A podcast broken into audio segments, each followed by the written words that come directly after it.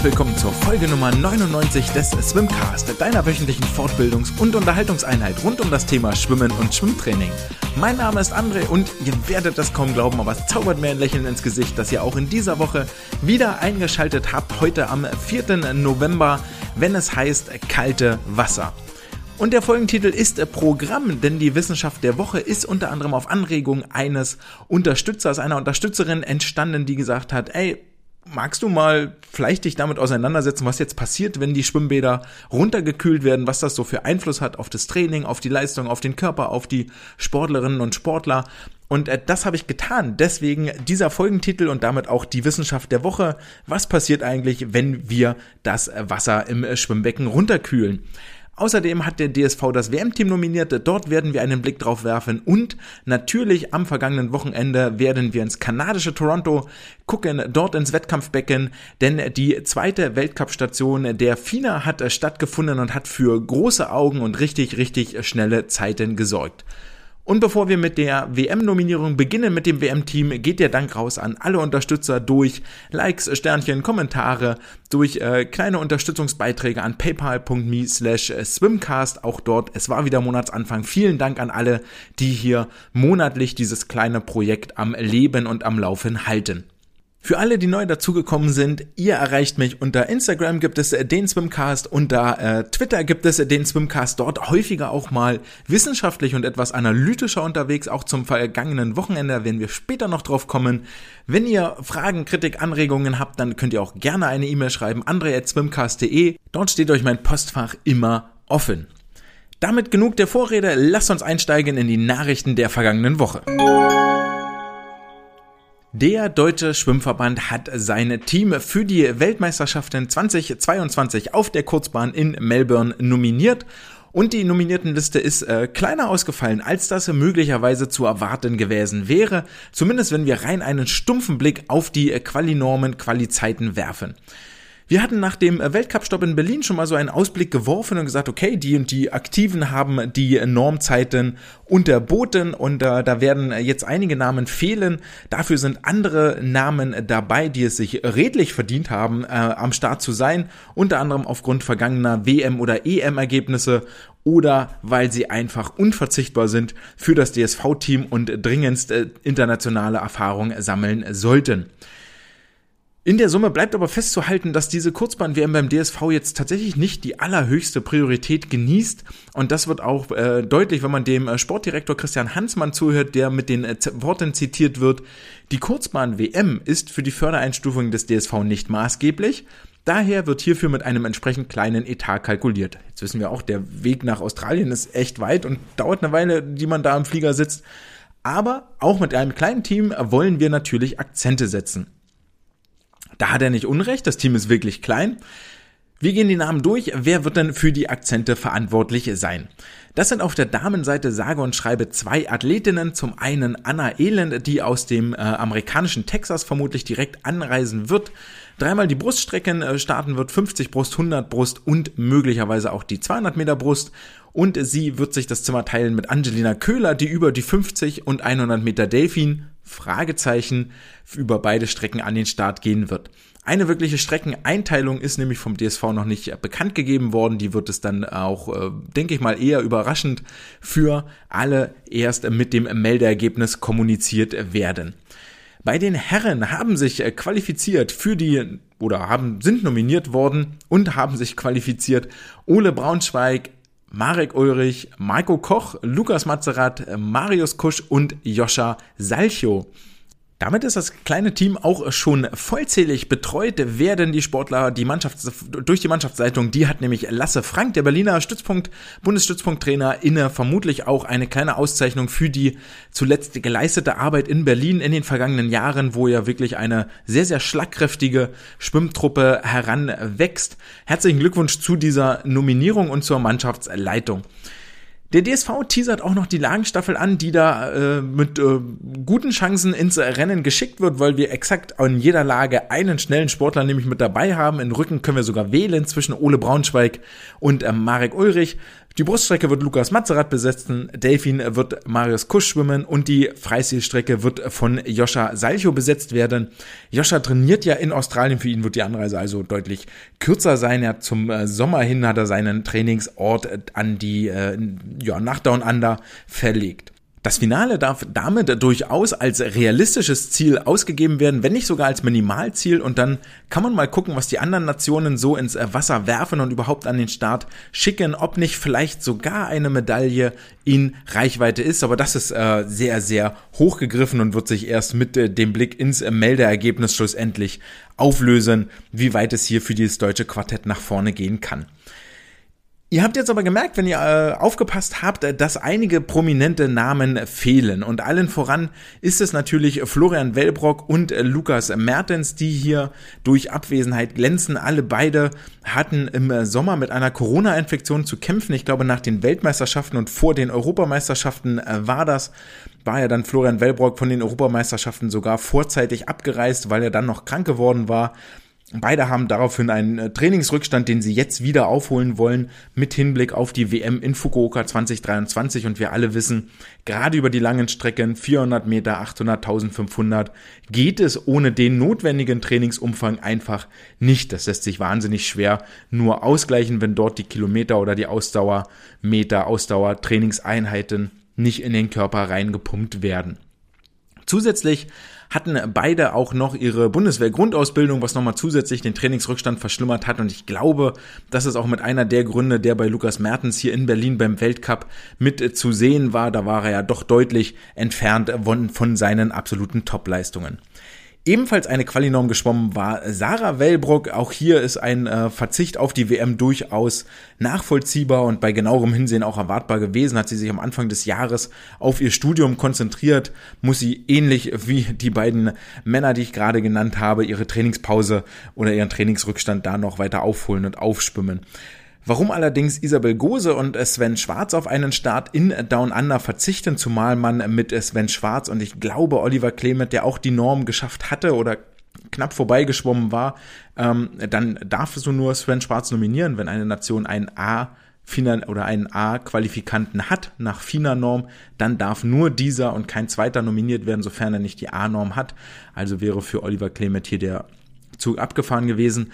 Warum Isabel Gose und Sven Schwarz zu Hause bleiben, das schließt sich nicht so ganz möglicherweise begründet mit ähm, auch Fokus WM 2023 und äh, daraufhin mehr Fokus aufs Training und der DSV-Etat verkleinert sich damit zumindest der, ja, die Rechnung, die am Ende dann Richtung Weihnachten eingereicht werden wird dort bei der Geschäftsstelle. Damit haben wir das äh, WM-Team nominiert und freuen uns auf äh, acht starke Sportlerinnen und Sportler, die hier in Melbourne am 13. bis 18. Dezember sich mit der Weltelite messen werden.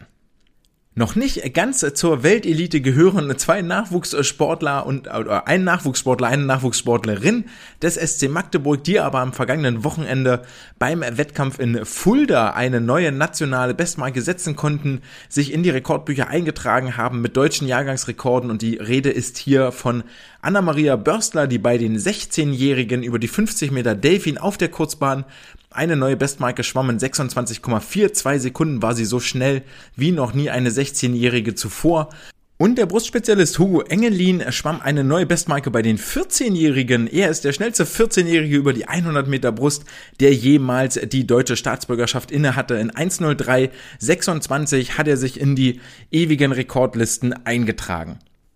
Eintragungen in die ewigen Rekordlisten gab es auch beim FINA Weltcup in Toronto und damit richten wir den Blick auf das globale Schwimmgeschehen. Denn es war ein wahnsinnig schneller Weltcup und das Aufstehen oder Schrägstrich Aufbleiben bis nachts 0 bzw. 23 Uhr hat sich tatsächlich gelohnt. Wer da jetzt aufmerksam war ähm, und sich an die letzte Woche erinnert, ich hatte da einen fiesen Rechenfehler drin, denn äh, wir sind in Europa natürlich den äh, Kanadiern fünf Stunden voraus und nicht zurück. Das heißt, die Finals haben dann um 0 Uhr stattgefunden und nicht wie von mir suggeriert am schönen Mittagstisch um 13 Uhr. Verzeihung für diesen, äh, für diesen Fauxpas soll nicht wieder vorkommen.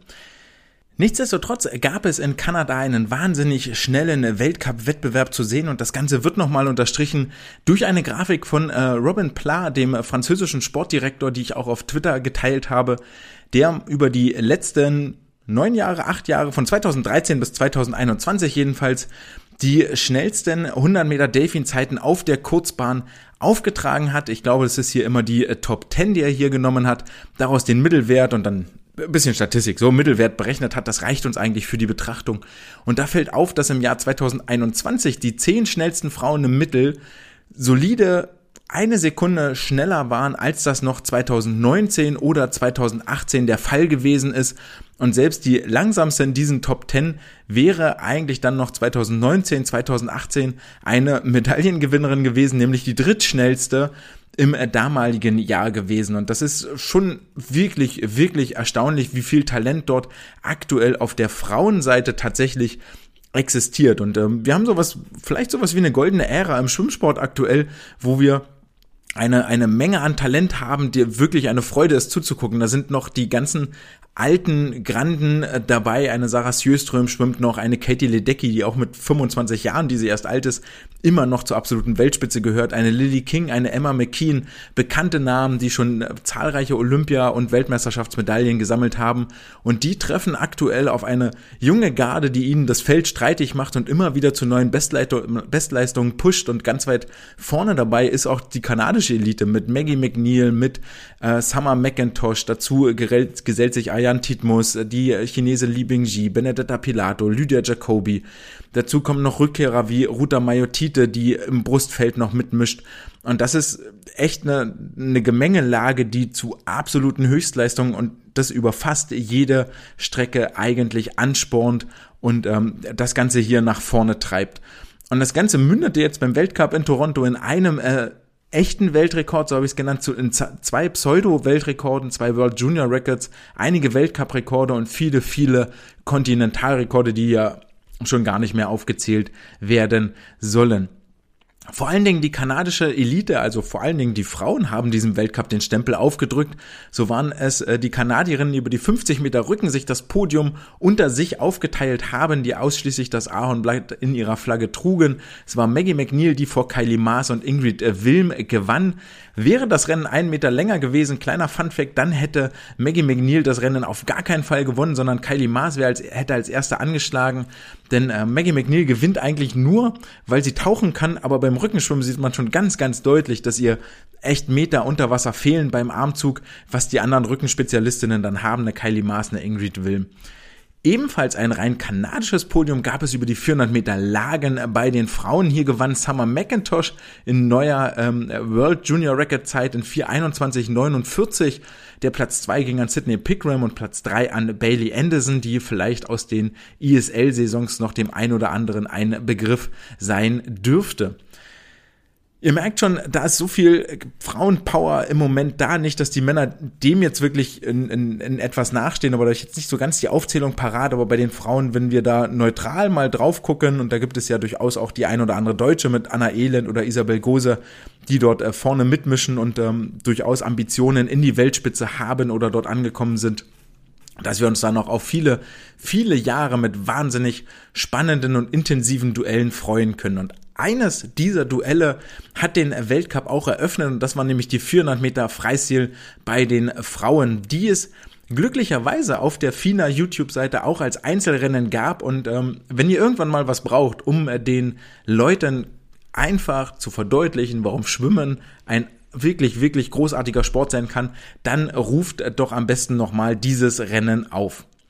Das kann man sich nämlich aus vielerlei Gründen einfach mal plakativ hinnehmen und äh, vorspielen. Zum einen dauert das solide nur knappe vier Minuten. So lang ist die Aufmerksamkeitsspanne durchaus noch in der heutigen TikTok, Insta, ähm, Real Generation. Ja, auch die 1500 Meter von Paltrinieri gegen Wellbrock, gegen Bobby Fink, gegen Romanchuk sind spannend, dauern dann aber schon eine Viertelstunde und ziehen sich doch ein bisschen wie Kaugummi. Aber diese 400 Meter Freistil, die sich hier Summer McIntosh und Katie Ledecky liefern, sind wirklich ähm, sind wirklich Werbung für den Schwimmsport. Und nur dieses Highlight, die acht Athletinnen steigen auf den Block und dann setzen sich ja die Kanadierinnen und die Amerikanerinnen relativ schnell vom Feld ab und liefern sich ein Kopf-an-Kopf-Rennen, wo mal der eine, mal der andere vorne liegt. Ähm, und das verdeutlicht nochmal. Ich habe letzte Woche schon mal so verschiedene Duelle wirklich mit Tauziehen verglichen, wo jeder Zug um Zug das Wasser nach hinten schiebt, versucht sich einen Vorteil zu erarbeiten, wo mal der eine, mal der andere, wo man Unterschiede sieht, wo man auch über die 400 Meter wirklich etwas sieht und einen Rennverlauf hat, der sich dort aufbaut, wird hier derart immens deutlich und ins Gesicht gehalten, dass man das eigentlich gar nicht ignorieren kann. Ehrlicherweise habe ich beim Angucken dieser beiden Rennen auch tatsächlich vergessen, wie weit sind die denn jetzt schon? Und das sah bei 300 Meter, fand ich, sahen beide schon irgendwie so erschöpft aus und ich auch vor dem Bildschirm, ich dachte, es wären schon die letzten 50 und war dann äh, kurz ein bisschen traurig, dass gleich vorbei ist, habe dann festgestellt, ah, es sind noch 100 Meter und habe mich dann auch ein bisschen gefreut, weil da noch ein bisschen was passiert. Und man sieht auch schön die Stilistik. Ich fand, Katie Ledecky ist deutlich wühliger unterwegs, viel, viel ähm, aggressiver, viel, viel kraftvoller, als das äh, Summer McIntosh war, die ich eher als lang, locker, mit ähm, viel Druck unter Wasser gesehen habe. Ein klarer Unterschied bei beiden auch in den Wänden, ähm, wo, wo Katie Ledecky wesentlich besser rauskommt als eine Summer McIntosh. Das mag was mit dem Alter zu tun haben, ähm, was Summer dann aber über die Renndistanz auch wieder reinholt. Interessanterweise, und die Mühe habe ich mir dann gemacht ähm, und das Ganze auch aufbereitet, auch hier nochmal der Verweis auf den Twitter-Kanal, weil sich hier besser präsentieren lässt als bei Instagram und habe wirklich die Armzüge mal gezählt für Summer McIntosh, für Katie Ledecky und habe das dann auch mit dem Weltrekordrennen von Li Bingji mal gegenübergestellt und äh, die nehmen sich alle drei gar nicht viel. Also Li Bingji macht ähm, 15 Züge pro Bahn, äh, Summer McIntosh, Katie Ledecky machen beide so, machen beide eigentlich 16 Züge pro Bahn. Das ist für jeden weicht's mal auf einer Bahn um einen Zug ab. Ähm, kann verschiedene Gründe haben. Also das sieht alles irgendwie gleich aus und trotzdem finde ich wirkt Summer da an der Stelle deutlich ruhiger als eine Katie Ledecky das macht. Und ich sage ja immer, Distance per Stroke wins the race. Ja, der, der effizienter durchs Wasser kommt, der gewinnt auch das Rennen. Aber was ich hier nochmal ganz klar sagen möchte, weil die Stilistik hier wirklich extrem anders ist. Wenn Katie Ledecky es schafft, ihre Startfrequenz von den ersten 50, 100 Metern durchzuhalten, wo sie sich einen kleinen Vorsprung gegenüber Summer herausschwimmt, das ist der Weg zum Ziel. Ja, es geht schon darum, so lange wie möglich, so schnell wie möglich zu sein. Das Ganze mit einer gewissen Effizienz, aber wenn du eine hohe Frequenz länger durchhältst als dein Gegner oder deine Gegnerin, dann wirst du das Rennen trotzdem gewinnen. Ja, da kann eine DPS dann Distance per Stroke auch wenig gegen tun. Ein Beispiel, warum dieses Wühlige auch durchaus zum Erfolg führen kann, lieferte Li Bingji, bei der das alles andere als elegant aussah, ähm, die aber den neuen Weltrekord aufgestellt hat in 3,51,30 und damit anderthalb Sekunden nochmal schneller war als Summer McIntosh und Katie Ledecky bei ihrem Rennen. Und auch das habe ich nochmal aufge, ähm, aufgearbeitet mit den Splits. Jeder 25 Meter Split wird ja getrackt bei dieser Elektronik und das ist ganz cool, weil du dann wirklich gucken kannst, Summer versus Katie versus Li Bingji und dann siehst du, dass Li Bingji bei der 200 Meter Marke eigentlich deutlich hinter den beiden ähm, zurückliegt hinter Summer und Katie Ledecky und dann aber auf den letzten 150 Metern ein irres Tempo vorlegt. Das haben wir letzte Woche schon mal kurz besprochen. Ne? Es war ja auch ein negativer Split quasi und die letzten 100 fast genauso schnell wie die ersten 100, dass sie, dass sie dort sich äh, dann die anderthalb Sekunden rausschwimmt und bestimmt fast zwei Sekunden schneller ist als ihre Konkurrentinnen. In Toronto wiederum gewinnt dann Summer McIntosh mit 800 Vorsprung im Anschlag gegen Katie Ledecky 352,80 versus 352,88 und es ist eigentlich auch wirklich bis zum Anschlag überhaupt nicht klar, wer hier eigentlich gewinnt. Und wären die beiden drei Tage früher im Wasser gewesen, dann wäre das auch zweimal Weltrekordzeit gewesen. Es war leider die Chinesin etwas schneller, ähm, schneller zeitlich kalendarisch gesehen mit ihrem Weltrekord, aber Sowohl Summer als auch Katie waren nochmal über eine Sekunde schneller als die alte Bestmarke von Ariane Titmus.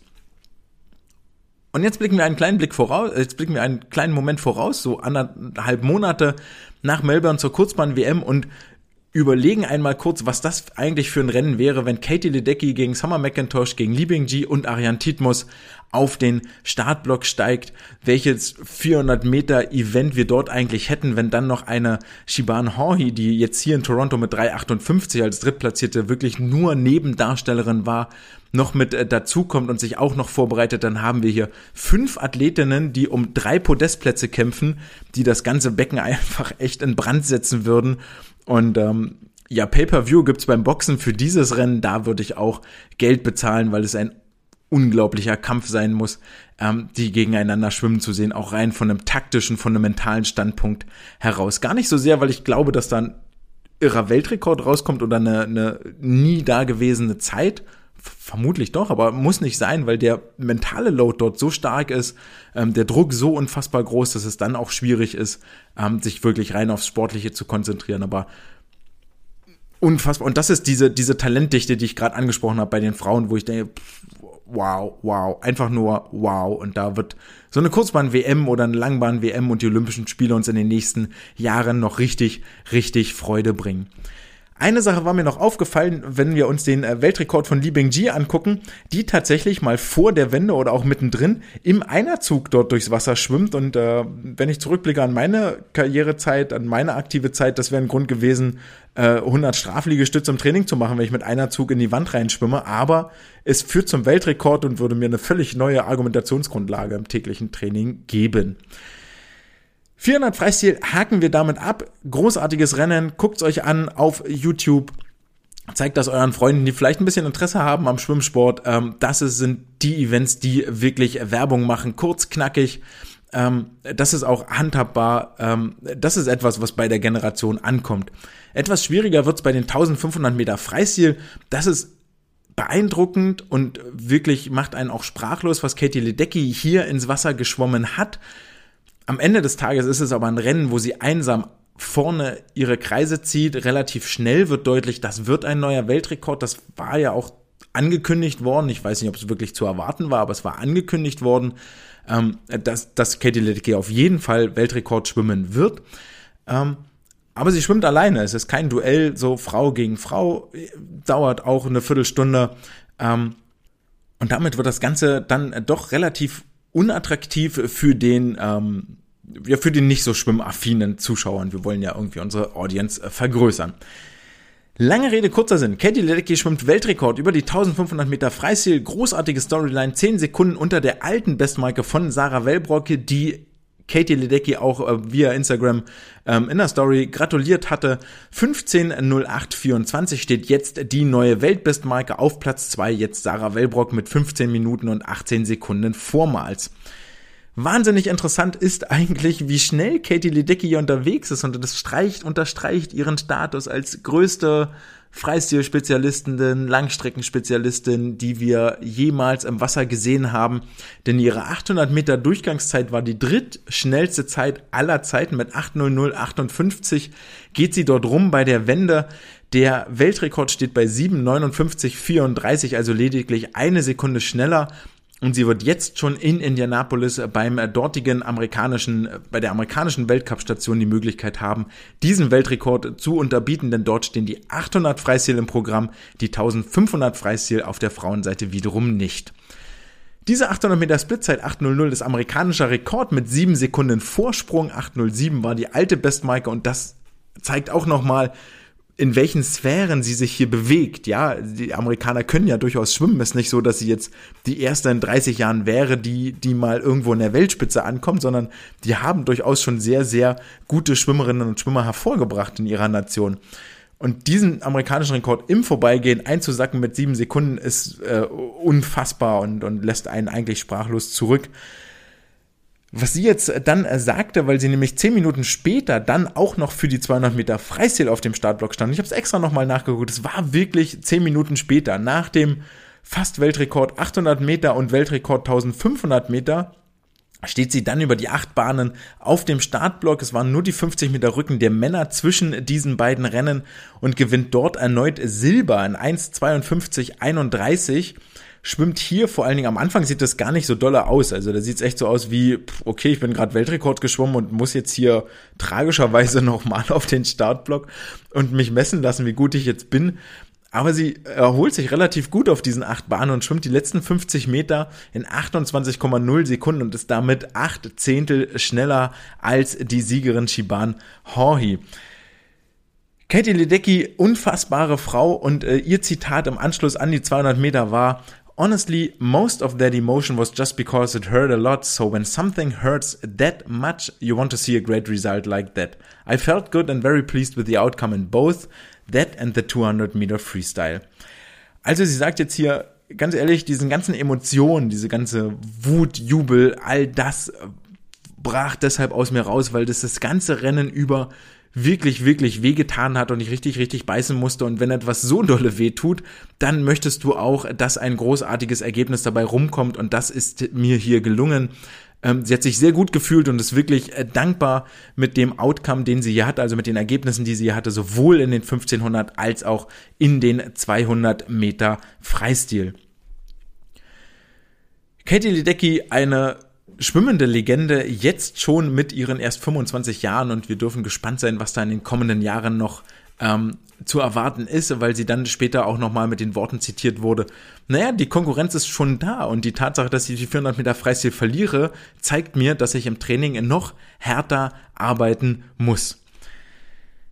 Wir dürfen also gespannt sein, es ist nicht das Ende der Fahnenstange und da kommen noch viel mehr Rennen. Schon an diesem Wochenende über die 800 Meter Freistil gehe ich mal fest davon aus, wir werden einen nächsten Weltrekord sehen. Damit kommen wir zu den 200 Freistil bei den Frauen. Einmal kurz gestriffen und hier war es Shiban Horhi, die von vorne nach hinten das Rennen dominierte, ähnlich wie schon in Berlin. Hier jetzt in 1,51,13 anschlug, damit auch 23 Hundertstel schneller war als in Berlin und nur noch eine knappe halbe Sekunde über, über ihrem Weltrekord liegt. Ich könnte mir gut vorstellen, dass sie den in Indianapolis jetzt nochmal angreift. Ansonsten spätestens bei der Kurzbahn-WM in Melbourne, so wie es ihr im vergangenen Jahr in Abu Dhabi schon gelungen war, den ersten Weltrekord der Welttitelkämpfe aufzustellen.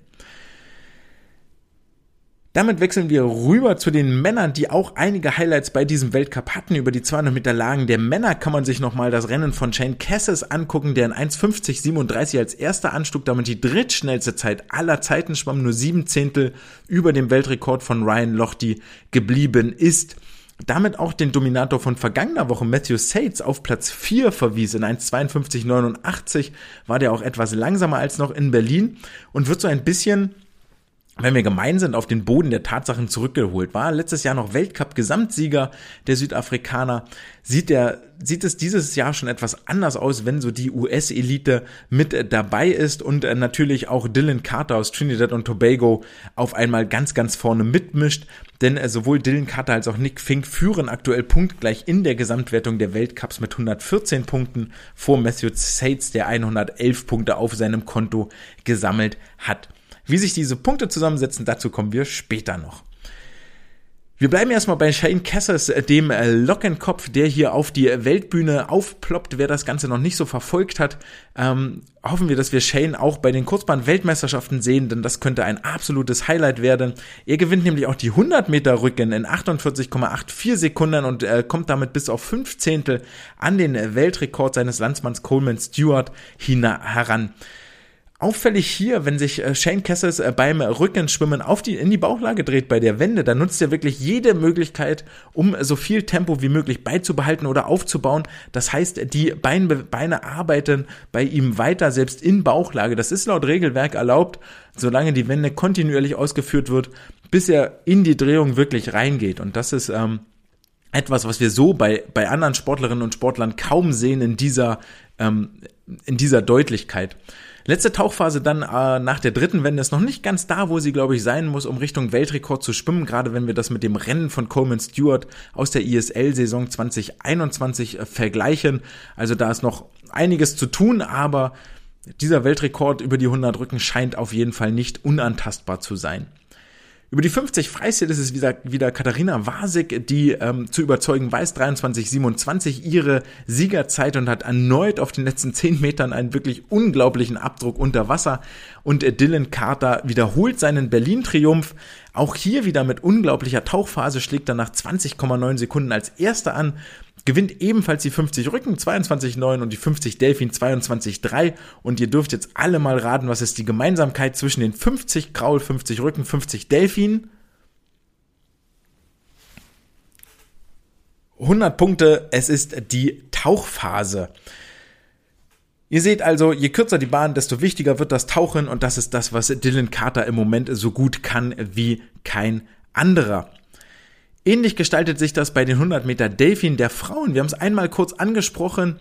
Dass wir äh, da aktuell eine Talentdichte haben und es sind vor allen Dingen äh, Maggie McNeil und Louise Hansen, die Schweden gewesen, die sich auch nach äh, McIntosh und Ledecky eins der spannendsten Duelle an diesem Wochenende geliefert haben. In 54,78 Sekunden gewinnt Maggie McNeil vor Louise Hansen 55,02. Beide belegen mit diesen Zeiten Platz 3 und 4 aller Zeiten auf der Kurzbahn. Was die beiden wesentlich vom Feld unterscheidet, sind, ihr werdet es kaum ahnen, die Tauchphasen. Wobei man aber ehrlicherweise wieder sagen muss, Maggie McNeil, ähnlich wie auf den 50 Meter Rücken, taucht unfassbar gut, auch viel, viel weiter als Louis Hansen über alle drei Wänden hinweg. Louis Hansen schwimmt dafür deutlich besser, also hat dann wieder klare Vorteile, wenn es Richtung Langbahn geht. Beide gehen Head-to-Head -head auf die letzte Bahn und dort ist einfach die Kanadierin Maggie McNeil, die mit ein paar Kicks mehr unter Wasser sich den entscheidenden Vorsprung erschwimmt, bevor es dann von Louis Hansen nicht mehr ganz reicht, um hier als Erste das Rennen zu beenden. Wir bleiben auf der Frauenseite. Über die 50 Meter Brust kann Ruta Majotite ihre Superzeit aus Berlin nicht wiederholen. 28,96 siegt sie vor Lily King und Anastasia Gorbenko. Allerdings bleibe ich bei meiner Meinung aus der Vorwoche. Ruta Majotite ist für mich die Top-Favoritin, wenn es Richtung WM und Olympische Spiele geht. Denn sie holt wieder den Doppelsieg aus 50 und 100 Meter Brust. Und was bei den 100 Meter Brust für ein Starterfeld war, gucken wir uns gleich an, wenn wir über die deutschen Starts reden.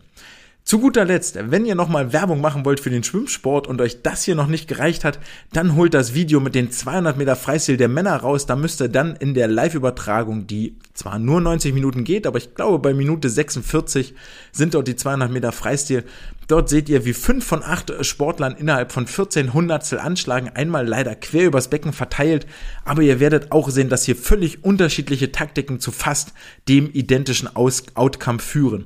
Es ist nämlich auf der Randbahn der Amerikaner Brooks Curry, der auf den ersten 75 100 Metern mit einem irren Speed nach vorne rennt, ähm, da auch deutlich unter Weltrekordzeit wendet. Er kann dieses Tempo natürlich nicht zum Ende hin durchhalten, aber es reicht für ihn am Ende des Tages für den Sieg, wobei er da ordentlich bangen muss, weil nämlich ähm, seine Konkurrentin, ich habe ich mir jetzt nicht aufgeschrieben, aber Matthew Sates war dabei, äh, Dennis Rapses war dabei, ähm, Kieran Smith war dabei und den dritten Amerikaner habe ich vergessen, der das Podium komplettiert, auf den letzten Bahnen den Vorsprung von Brooks Curry Zug um Zug verkürzen, bis sie alle fünf fast auch zeitgleich auf die letzte Bahn gehen und dann wieder, ihr kennt das Spielchen, als Tauziehen Richtung Wand, Richtung 200 Meter Anschlag schwimmen.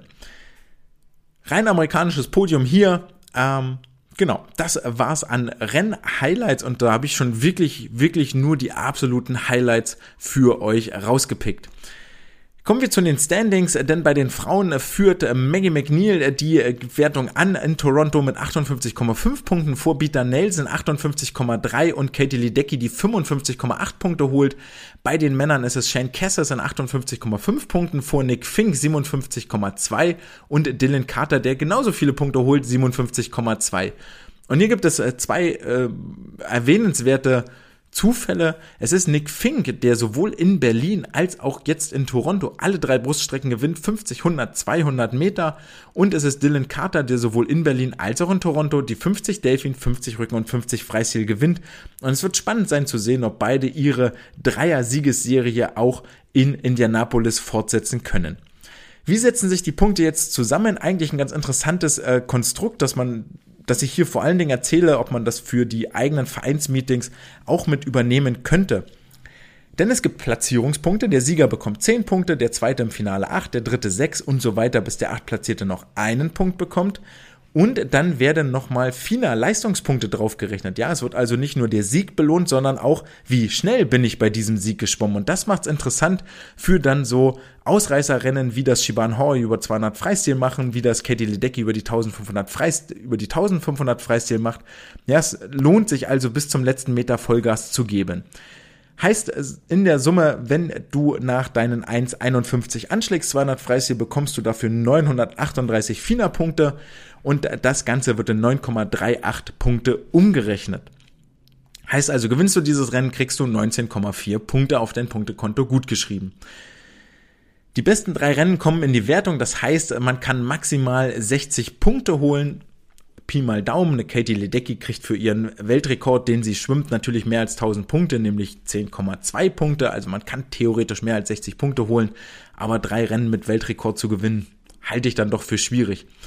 Das rückt auch die 58,5 Punkte, die McNeil und Cassis hier holen, in ein anderes Licht und zeigt schon die Klasse, die hier im Feld unterwegs gewesen ist.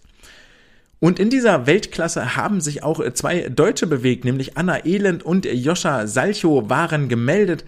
Anna Elend über die 200 Meter Brust in 2.21.33 ins Finale geschwommen, schwamm diese Zeit im Finale, belegte dort Platz 5, blieb neun Zehntel über dem deutschen Rekord, aber verbesserte ihre vier Jahre alte Bestzeit um 4,5 Sekunden sagte dann im anschließenden Interview, dass vor allen Dingen hier dieser Weltcup-Stopp ein Wettkampf, um zu sehen, wo ich stehe gegen die Weltelite. Das ist jetzt nicht so schlecht, denn es gewann Lily King vor Sydney Pickram und Kelsey Walk wieder zwei Kanadierinnen auf dem Podium zu sehen. Viel interessanter für Anna Elend sind aber sicherlich die 100 Meter Brust und das zeigte sie auch, denn Sowohl im Vorlauf als auch im Finale gelang es ihr, den deutschen Rekord zu verbessern. Im Vorlauf an 1.04.54 schnellste Zeit geschwommen, trat damit im Finale auf Bahn 4 an und wurde hier in 1.04.07, also nochmal eine gute halbe Sekunde schneller, drittplatzierte in einem wirklich elitären Feld. Eine gewohnt starke zweite Rennhälfte sicherte ihr diesen dritten Platz, aber der Rest des Feldes stand ihr da einfach in nichts nach. Mit Lily King, mit Ruta Mayotite, mit Lydia Jacobi waren tatsächlich die letzten drei Olympiasiegerinnen über diese Strecke hier mit am Start. Mayotite gewann das Rennen 2012 in London, Lily King 2016 in Rio und Lydia Jacobi 2021 in Tokio. Mit Anna Elend damit noch in der Verlosung waren mindestens vier Sportlerinnen am Start, die sich auch um WM-Medaillen streiten. Also ein wirklich klasse Starterfeld, wo Anna den dritten Platz belegte musste dann abreisen. Die 50 Meter Brust äh, kamen nicht mehr zu ihren Ehren. Gemeinsam mit Lydia Jacobi ging es für sie zurück nach Texas, wo dann am Montag schon wieder das äh, Studium und das tägliche Training anstanden. Joscha Salcho blieb seinerseits alle drei Tage in Toronto, wurde über die 50 Meter Freistil Elfter in 21,95, war damit neun Zehntel schneller als in seiner schnellsten Zeit aus der vergangenen Saison und setzte diesen positiven Trend dann auch über die 100 Meter Freistil fort, wo er im Finale in 46,87 nicht nur Fünfter wurde, sondern auch vier Zehntel unter der WM-Norm blieb, eine Sekunde unter seiner persönlichen Bestzeit, zwei Sekunden schneller als im vergangenen Jahr mit einer starken letzten Bahn.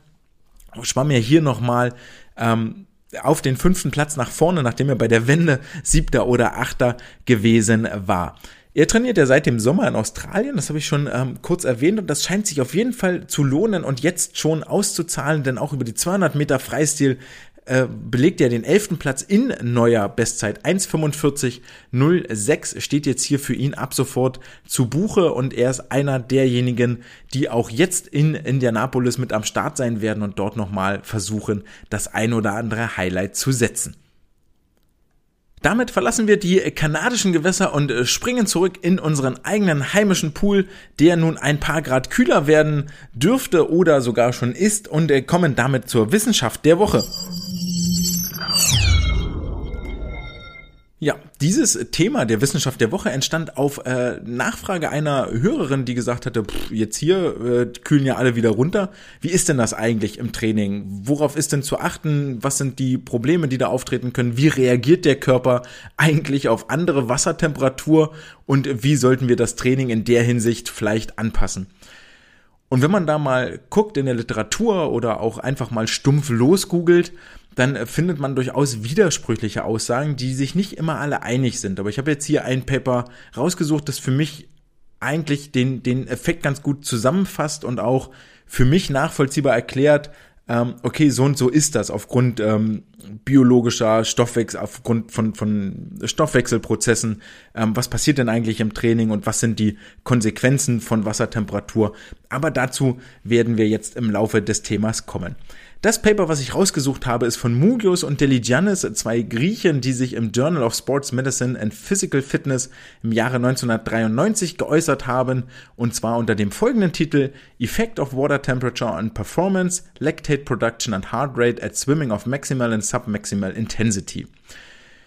Sehr schön also, sie untersuchen den Einfluss der Wassertemperatur auf die Leistung, die Laktatproduktion und die Herzfrequenz beim Schwimmen mit maximaler und submaximaler Intensität. Also wir haben ja einmal die eierlegende Wollmilchsau und versuchen alles abzudeckeln. Jetzt guckt man da hin und sieht, na, okay, ist jetzt irgendwie fast 30 Jahre alt, diese Studie. Ja, 93 wirkt wie gestern, aber ist fast 30 Jahre alt. Da sind wir inzwischen bestimmt viel, viel tiefer drin und man kann sich das in der Maximal- und Submaximalintensität auch nochmal genauer angucken. Aber hier, um so einen Einblick zu kriegen in das Thema, glaube ich, echt gut. Was wir wissen ist, wenn die Sportler ins Wasser springen, dann hat das Ganze, dann hat das Wasser eine viel, viel höhere thermische Übertragung als zum Beispiel Luft. Wenn wir uns jetzt vorstellen, wir sitzen in der Sauna, bei 90 Grad geht das ziemlich gut. Wenn wir uns in 90 Grad warmes Wasser setzen, geht das relativ schlecht, weil ähm, Wasser wirklich sehr, sehr viel Wärme auf die Umgebung ähm, überträgt, als das mit Luft passiert. Luft ist halt ein irre guter Isolator. Dazu kommt, dass der Körper seine Temperatur im Wasser wirklich nicht gut regulieren kann. Eher viel, viel schlechter, als er das an Luft kann. Ja, wenn es in Luft richtig heiß wird, fangen wir an zu schwitzen, dann äh, fährt ein Luftstrom dran vorbei, das kühlt die Haut durch die Verdunstungskühle. Das Ganze geht im Wasser natürlich nicht. Also wenn es zu heiß ist, kriege ich die Wärme nicht weg und wenn es zu kalt ist, dann kriege ich die Haut eigentlich nicht warm, weil alles, was ich in die Haut pumpe an Wärme, wird sofort ins Wasser übertragen. Ähm, und damit haben wir so, so ein kleines Problem. Nice to know, was sie jetzt hier als Fakt auch noch erzählen, ist, wenn so ein Mensch in kaltes Wasser fällt, also die Titanic geht unter und wir fallen in kaltes Wasser, dann versucht der Körper als allererstes durch Zittern und die dadurch entstehende Muskelaktivität die Körpertemperatur zu erhöhen. Das ist halt ganz cool, ist echt clever eingerichtet. Was er aber auch, was sie aber auch sagen, ist, dass ungefähr 30 Prozent der aufgewendeten Energie, wenn wir ins Wasser fallen, dafür verschwendet werden, sich an einem Rettungsring oder ähnlichem festzuhalten und gar nicht in Wärme umgesetzt werden. Das heißt, die Tatsache, dass wir uns an irgendetwas festklammern, sorgt dafür, dass wir schon mal so roundabout ein Drittel dessen, was wir an Wärme produzieren könnten, in Festhalteenergie, Bewegungsenergie umsetzen und gar nicht in Wärme. Das ist natürlich blöde. Deswegen sagen frühere Forscher, Hayward waren das, dass es bei Temperaturen unter 20 Grad viel eher ratsam ist, einfach reglos im Wasser liegen zu bleiben, anstatt zu schwimmen. Denn je mehr, um den Wärmeertrag für den Körper zu maximieren, ja, damit die Wärme wirklich in den Körper geht und nicht sinnlos in Bewegungsenergie umgesetzt wird, was wir dort stoffwechseln. Mit anderen Worten, wenn ihr eure Sportler ins Wasser schubst oder die ins Wasser springen und bleiben dort einfach reglos liegen, dann ist das nicht Faulheit, sondern purer Selbstschutz, damit sie nicht erfrieren behaltet das im Kopf, wenn ihr das nächste Mal meckern wollt, dass sie sich nicht bewegen. Was bedeutet das jetzt eigentlich fürs Training? Und behalten wir nochmal im Kopf, dass wir beim Training eher so von 25, 24 Grad Wassertemperatur reden und nicht von 20, was echt nochmal ein richtiger, richtiger Sprung ist. Das haben sich die Forschenden jetzt ja auch gefragt und haben gesagt, ey, okay, wir gucken uns das mal an. Und haben dafür 15 Sprinter genommen, die 100 Meter Kraul schwimmen sollten, so schnell sie können und haben 15 Ausdauerathleten genommen, die 30 Minuten Dauerschwimmen gemacht haben, bei submaximaler Intensität. Das Ganze bei drei verschiedenen Wassertemperaturen, nämlich bei 26 Grad, bei 32 Grad und bei 20 Grad. Heißt also, sie haben die Sportler genommen, haben die bei den drei Wassertemperaturen schwimmen lassen, haben währenddessen die Herzfrequenz gemessen, haben danach eine Laktatmessung gemacht und haben dann die Werte mit der Schwimmzeit bzw. mit der Geschwindigkeit korreliert und der Wassertemperatur. Relativ einfaches Experiment, ähm, was natürlich schön ist, einfach in der Durchführung und dann zu ganz äh, plausiblen Ergebnissen führt. Denn sie stellen nämlich fest, dass ähm, wenn sie die Herzfrequenz messen bei diesem 100 Meter Sprint, dann sehen sie zum einen, dass es über die 100 Meter Distanz immer mehr ansteigt. Sie sehen auch, dass bei der kältesten Wassertemperatur die geringste Herzfrequenz ist und bei der wärmsten Wassertemperatur, also bei 32 Grad, die höchste Herzfrequenz ist. Das Ganze ist auch linear über den ganzen Anstieg hinweg quasi gleich die Verteilung. Also je wärmer, desto höher ist der Puls im Ausgangswert unterscheiden sich die Sportler hier nicht. Wenn wir jetzt die gleiche Messung machen bei Ausdauerschwimmen, also wir lassen wieder bei 20, 26, 32 Grad schwimmen und tracken den Puls mit, dann sehen wir, dass der Pulswert bei der kältesten Wassertemperatur auch am Anfang am niedrigsten ist und dann aber ähm, über den Pulswert bei der mittleren Temperatur hinweg ansteigt, bei so ungefähr 20 Minuten ist der Pulswert dann auf einmal höher, bevor er dann wieder abfällt nach hinten raus. Ähm, das ist ein Unterschied, den wir hier haben, wo wir vielleicht gleich nochmal auf die Ursachen hingehen können. Bei mittlerer Temperatur springt der Puls relativ schnell auf den Wert hoch, so ungefähr 120 Schläge, verharrt dort eigentlich auch im Großen und Ganzen die 30 Minuten und fällt danach wieder ab. Wenn wir bei der wärmsten Temperatur im Wasser sind, dann steigt der Puls auch am höchsten, ähnlich wie wir das bei den Sprintern haben, und zwar auf so 135, 140 Schläge, also schon wesentlich höher als bei mittlerer oder kalter Temperatur. Bei kalter Temperatur geht so bei 110 Grad los und das höchste sind so 130, ähm, äh, geht bei 110 ähm, Schlägen pro Minute los und ähm, das Maximum sind dann 130, bevor es wieder so auf 125 irgendwo hinten abfällt. Wir lernen also hier raus, egal ob Sprint oder Ausdauer, je wärmer das Wasser, desto höher ist die Herzfrequenz. Je kälter das Wasser, desto niedriger ist die Herzfrequenz mit diesem einen Ausreißer bei der Ausdauerleistung so nach ungefähr 20 Minuten, wo die mittlere Temperatur dann die niedrigste Herzfrequenz hat. Gucken wir uns das Ganze noch für den Laktatwert an, dann stellen wir eigentlich ähnliches fest. Je geringer die Temperatur, desto geringer ist der Laktatwert. Je höher die Temperatur, desto höher ist der Laktatwert. Bei den Sprintern ist das ganz klar von 16 Millimol pro Liter auf 19 auf 19,8. Muss man auch dazu sagen, je kälter das Wasser, desto langsamer sind die Sportler. Bei 20 Grad schwimmen sie nur schwimmen sie 61 Sekunden für die 100 Meter, bei 26 sind es 59 und bei 32 sind es 58,7 Sekunden. Wenn wir uns das Ganze für die Ausdauersportler angucken, dann sehen wir hier, dass sie, je wärmer das Wasser wird, desto mehr Meter schwimmen sie. Das sind 2160 bei der kältesten Temperatur, 2280 bei der wärmsten Temperatur. Und der Laktatwert macht auch so einen komischen Knick. Der bei der kältesten Temperatur liegt er bei 4,6 Millimol, bei der wärmsten Temperatur bei 4,2 Millimol, also sogar noch darunter. Bei 26 Grad, also der üblichen Schwimmbadtemperatur, bei 5,2 Millimol, also tatsächlich am höchsten. Nehmen wir jetzt mal so hin, ähm, also wir merken uns, äh, bei den Sprintern ist es so, je schneller, je höher die Temperatur, desto schneller schwimmen sie, desto höher ist der Laktatwert, desto höher ist auch der Puls. Klingt alles irgendwie plausibel, ne? Schneller schwimmen, schnellerer Laktat, schnellerer Puls. Okay. Bei ähm, den Ausdauerleuten ist es so, je wärmer das Wasser, desto weiter schwimmen sie, desto höher ist der Puls, 134, 136, 144 Schläge. Und der Laktatwert macht aber so eine äh, so ein Berg. Ja, ist bei am, am, am 4,6 Millimol bei 20 Grad, 4,2 bei 32 und dazwischen bei 26 Grad 5,2 Millimol. Und jetzt steigen wir uns mal ein und reimen uns eine Erklärung zusammen. Wir sagen mal ganz plakativ, warmes Wasser führt zu schnelleren Sprints, kaltes Wasser führt, führt zu besserer Ausdauer. Warum ist das so? Warum können wir diesen Plakatspruch so drucken und äh, groß über die Startbrücke hängen? Warmes Wasser führt zu schnelleren Sprints, weil sich mit diesem warmen Wasser auch die Muskeltemperatur erhöht, was wiederum, so sagen jetzt hier die Forschenden, biochemische und funktionelle Prozesse positiv beeinflusst. Heißt also auch, warmes Wasser sorgt dafür, dass ein warmer Muskel da ist, was die ganzen Stoffwechselprozesse im Muskel selbst ähm, verbessert. Ja, äh, die finden schneller statt, es findet eine schnellere Energiebereitstellung statt, eine bessere. Der Abtransport des Laktats ist vielleicht etwas besser, der wird äh, gefördert dadurch.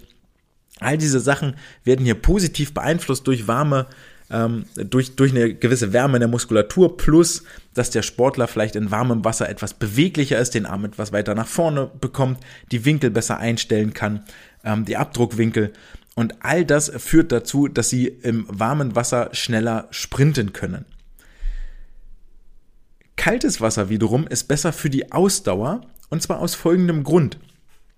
Wenn wir uns überlegen, was passiert bei kaltem Wasser? Was, was merken wir zuallererst, wenn wir in kaltes Wasser springen? Die Finger werden kalt, die Zehen werden kalt, die Haut wird kalt, die Durchblutung in allen Segmenten, die außen Kontakt mit der Wasseroberfläche haben, die wird zurückgefahren was dazu führt, dass äh, die Blutgefäße außen verengt, das Herz, was hier pumpt und die Lunge, die ähm, den Sauerstoff ins Blut pumpt, dieses Blut wird nicht mehr so viel nach außen transportiert, sondern bleibt viel, viel mehr innen drin im Körper. Auch bei den Muskeln geht nicht mehr so weit rein in die Kapillaren, in die äußeren, sondern ne, kann die gleiche Menge Blut kann sich mehr im Muskel verteilen und geht nicht so sehr an die Außenteilen, was dazu führt, dass mehr Sauerstoff im Muskel ankommt, der wiederum wichtig ist für eine Ausdauerleistung, die ja ganz viel auf aeroben Prozessen beruht. Zusätzlich haben wir die Erkenntnis gewonnen, dass je kälter das Wasser, desto geringer ist die Herzfrequenz. Auch das hängt wohl damit zusammen, ja. Das Workload für das Herz ist einfach geringer, weil die Extremitäten einfach nicht mehr mit Blut versorgt werden, ja. Die, die Zehen kriegen einfach kein Blut mehr. Die Hände sterben ab, die kriegen kein Blut mehr, weil der Körper sich zusammenzieht. Das heißt, dieses riesige Herz muss nicht mehr den, den gleichen Raum erfüllen mit Blut, sondern einen kleineren und schafft das mit einer geringeren Frequenz, kann also etwas gemächlicher arbeiten. Das Ganze andersrum natürlich für warmes Wasser, ja. Wenn die äußeren Segmente warm werden und sich die Gefäße weiten, dann muss das Herz ein bisschen mehr pumpen und mehr arbeiten, um das Ganze mit Blut zu versorgen, das ganze System. Und das ist das, was hier passiert, ja. Also wenn die Schwimmbäder jetzt sagen, ey, wir machen das Wasser ein bisschen kälter, dann ist es eher ratsam, lange Strecken in den Ausdauerbereich reinzugehen, weil der besser angesteuert wird, weil es vielleicht auch die Pausen dann nicht so lang sind. Ja, die Sportler frieren nicht so schnell am Beckenrand. Alles ähm, Erlebnisse, die wir schon mal gesammelt haben, war irgendwann mal in Polen im Trainingslager, war das Becken saukalt draußen äh, in der Schwimmhalle, war auch noch so ein kleiner Zug, sind wir danach fast alle krank geworden, als wir wieder zurück waren. Und wir haben bloß äh, Kilometer gemacht und die Sportler haben sich heißen Tee mit an den Beckenrand genommen, weil es wirklich, wirklich kühl war ähm, im Wasser. Also da haben wir dann eigentlich schon instinktiv viel richtig gemacht. Die Forschenden gucken sich jetzt hier noch an, okay, was sind denn so die idealen Temperaturen und sagen, Sprinter liegen so bei 27 bis 29 Grad, Ausdauerathleten so bei 25 bis 27 Grad. Fazit fürs Training. Wir können logischerweise die Wassertemperatur nicht ignorieren, aber behaltet nochmal im Kopf, wir reden nicht über 20 Grad, sondern vielleicht über 25 oder 24 Grad und das ist ein ganz schöner Sprung. Ja, ihr bewegt euch da in einem Kontinuum, jeder reagiert auch ein bisschen anders. Ähm, bereitet, wenn ihr Sprints macht, würde ich die vielleicht wirklich ganz, ganz intensiv vorbereiten, auch an Land, wesentlich kürzer halten und mich mehr auf den Ausdauerbereich konzentrieren, ähm, weil der Körper da möglicherweise auch etwas besser darauf anspricht und darauf reagiert, als auf Sprints im Moment. Ähm, aber es sind keine 20 Grad. Im Zweifel würde ich mir da äh, gar nicht so einen ganz großen Kopf machen, was das jetzt für die Stoffwechselprozesse und für die Trainingseffekte bedeutet. Äh, trotzdem wir hatten das ja in Mülheim damals, dass dann ähm, im, im, im Oktoberferien und in den ähm, Osterferien das Becken für die Schwimmkurse so auf solide 30, 32, 33 Grad hochgeheizt wird. Ja, würde ich jetzt mit dem Wissen, was ich jetzt gerade angesammelt habe, vielleicht ein bisschen anderes Training machen, als ich damals gemacht habe. Was die Forschenden auch sagen, ist, dass hohe Intensitäten wesentlich eher betroffen sind als niedrige Intensitäten von einer Veränderung der Wassertemperatur. Also wenn ich zwei Grad nach oben gehe, habe ich äh, oder oder zwei Grad nach unten, dann habe ich einen viel viel größeren Effekt auf Aufgaben mit hohen Intensitäten als auf die mit niedrigen Intensitäten. Die sind nicht so nicht so empfindlich. Ja, kann ich ein bisschen bisschen Larifari sein.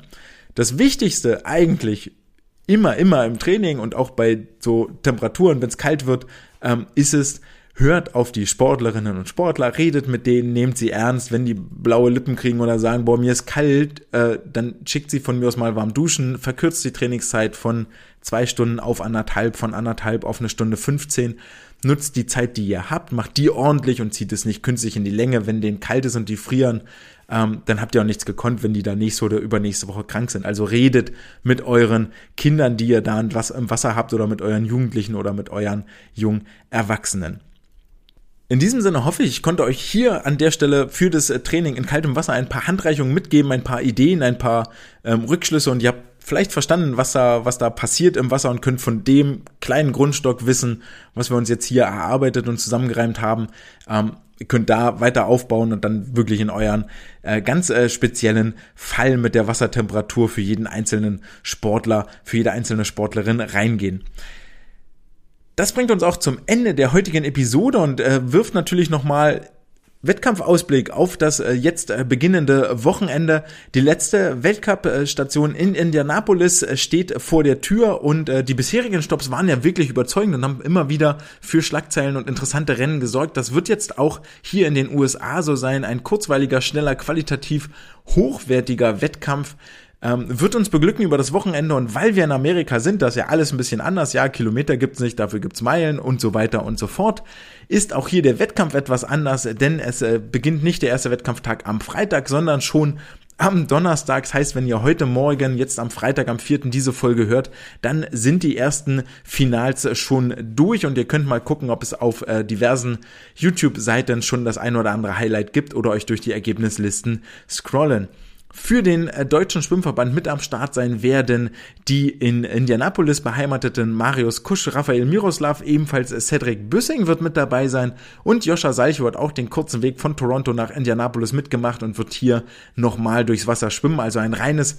Männerquartett, das hier vor Ort ist, aber mit Sicherheit für die ein oder andere Schlagzeile sorgen wird. Außerdem in den heimischen Gewässern ist es das letzte Quali-Wochenende für die deutschen Meisterschaften auf der Kurzbahn, wo immer ihr versucht, noch die ein oder andere Norm zu schwimmen. Viel Erfolg dabei, ähm, toi toi toi und wenn eine Bestzeit rausspringt, dann habt ihr auch schon mal viel richtig gemacht in den vergangenen Wochen. Damit war's das für Folge Nummer 99. Wir werden in der nächsten Woche, die ja dann die legendäre oder die äh, hoch erwartete Nummer 100 ist, nochmal eine reguläre Episode einstreuen. Vorrangig deshalb, weil wir in der Napolis uns noch angucken und uns dann wirklich erstmal bis zur 100 ins Ziel bringen. Den auch anschlagen, ne? wie bei 100 mal 100. Das ist ja nicht der hundertste, den man feiert, sondern dann nach dem Anschlag, dann wird gefeiert und so machen wir das auch. Wir werden die 100 nochmal ganz normal quasi absolvieren, bevor es dann zur 101 mal gucken, ein paar Besonderheiten möglicherweise geben wird, ohne dass ich jetzt hier zu viel versprechen möchte.